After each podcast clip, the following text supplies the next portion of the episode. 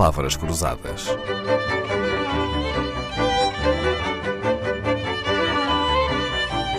Porque quase tudo é uma questão de semântica.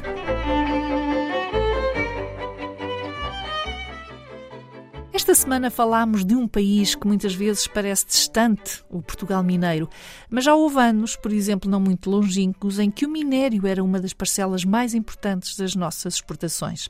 A semana chega ao fim com este episódio em que falamos do facho das minas. Quando uma mina facha, regressa ao silêncio, regressam as estradas vazias, os edifícios são abandonados, as máquinas enchem-se de ferrugem, regressam os dias sempre iguais, como escreveu Fernando Namora no romance Minas de São Francisco. Até posso citar aqui um trecho. Os dias perdiam a moleza dos últimos tempos, pressentia-se que a mina e as pessoas lhe davam efervescência, alegrias e dramas, corriam para um inevitável desfecho. O fecho de uma mina é uma hora triste ou alegre? Engenheiro Cascacharia.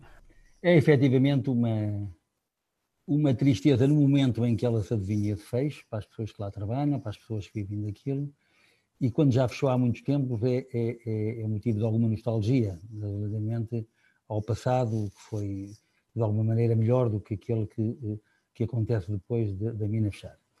Hoje em dia tem que se olhar para este fecho das minas de uma perspectiva diferente, e isso está a acontecer, isto é, a mina, quando fecha, tem que ser já programada no tempo do, do plano de fecho para a criação, para a, sua continu, para a continuidade da utilização do espaço com outras utilizações. Há um espaço de lazer, há um espaço desportivo, há muita maneira de poder eh, beneficiar essa, essa, esse local.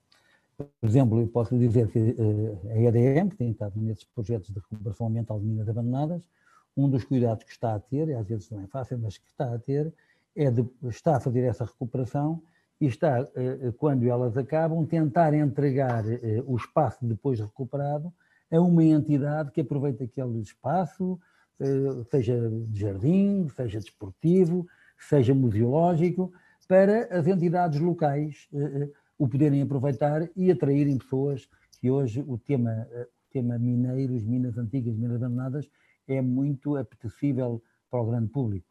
Posso dizer, por exemplo, que existe um roteiro de Minas, que, que até foi lançado por mim quando eu estava na Direção-Geral, onde tem uma quantidade de parceiros, onde existem mais de 10 ou 15 minas antigas que hoje estão a ser aproveitadas em termos turísticos. Logo, e, e mais eh, poderá acontecer, como nós também queremos fazer isso aqui mais.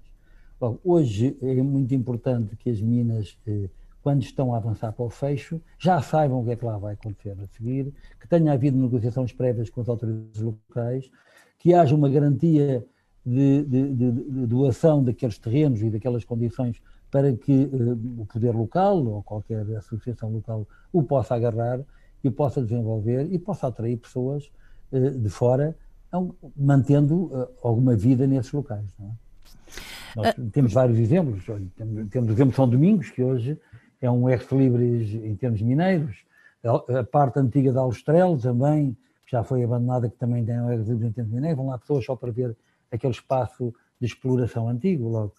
Uh, há, há, há, consumidores para tudo e a, e a vertente mineira uh, tem sido, vá lá, uh, tem quase uma atração única e uma qualidade única para as pessoas que gostam de as visitar.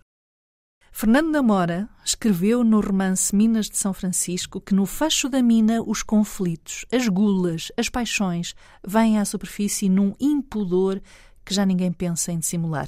É a hora em que regressa o silêncio, a calma, os dias iguais e em que já nenhum canário a ave que se lançava à mina para ver se havia gás tóxico, dizia eu, a hora em que nenhum canário ficava para sempre nas entranhas da terra.